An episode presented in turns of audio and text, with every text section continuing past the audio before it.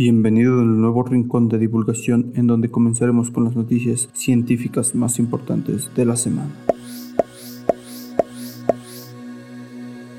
Comenzamos hablando acerca de que SpaceX consigue reutilizar la cápsula Crew Dragon de forma exitosa el sábado 24 de abril se ha conseguido reutilizar de manera exitosa el otro traslado de astronautas a la Estación Internacional, contando ahora mismo con 11 habitantes en órbita. Estos estarán seis meses dando mantenimiento de reparaciones y demás investigaciones dentro de la misma estación. Ahí hablamos acerca de que incluso después de 150 años la jardinería indígena demuestra ser superior. Un grupo de ecologistas del occidente de Canadá ha comparado dos bosques, uno recientemente tocado por el ser humano y otro en el que hace más de 100 años vivían distintas tribus, dándonos como resultado que en el primero si bien suficientemente denso de coníferas y abetos, su variedad se reduce prácticamente a esos dos, mientras que en el otro se mostró una gran variedad de valles silvestres. Estas plantas nunca crecen juntas en la naturaleza. Parecía obvio que la gente las colocaba ahí para que crecieran todos en un solo lugar, como un jardín, dice la etbióloga Chelsea Geralda Armstrong de la Universidad de Simon Fraser de Columbia.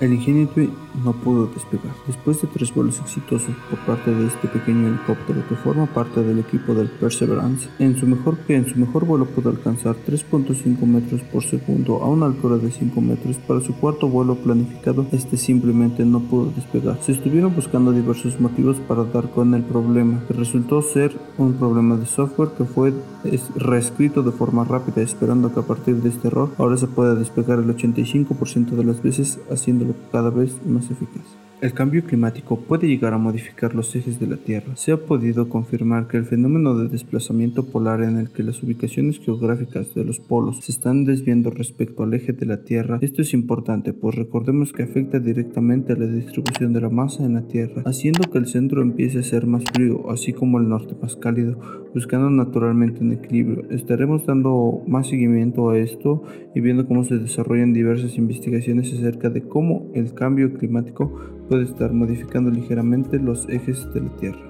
El pasado 26 de abril ocurrió la primera superluna del año, en donde la luna, al no tener una órbita perfectamente circular, se colocó sobre el perigeo. Es así como se le conoce al punto más cercano de la luna y la Tierra, y así es como se le da al nombre del fenómeno de superluna. Así que tú cuéntame, ¿te dedicaron a esta luna? La comunidad científica cada vez más preocupada, pues alrededor del mundo desde hace unas décadas, la raza humana desde 1980 ya está abusando del 119% de la biocapacidad del mundo, pues ahora mismo con los más de 7.5 mil millones de habitantes, se calcula que estamos ocupando el 173% de la biocapacidad de la Tierra. Pues esto parece que cada vez está creciendo más, así que mm, tenemos seguimiento a cómo es que la comunidad científica propone a su vez diversas soluciones. Se detecta hormona clave en el cáncer de mama. Dos grandes estudios de forma separada han podido dar con la aparente causante de cambiar células mamarias en células cancerígenas, siendo la prolactina. Esto ayudará a la formación de nuevas terapias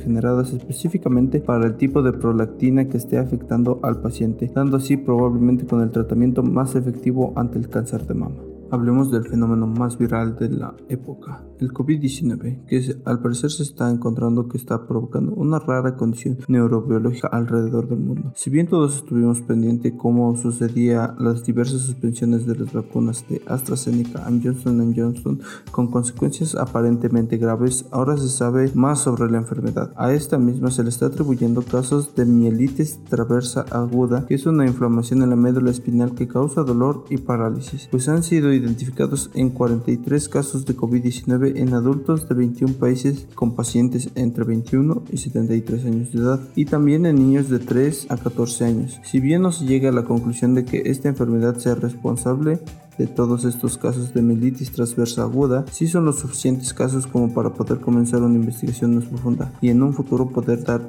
una conclusión si realmente es directamente responsable de todos estos casos. Y bueno, hasta aquí han llegado las noticias de esta semana. Nos estaremos viendo la próxima semana con más noticias. Así que hasta luego.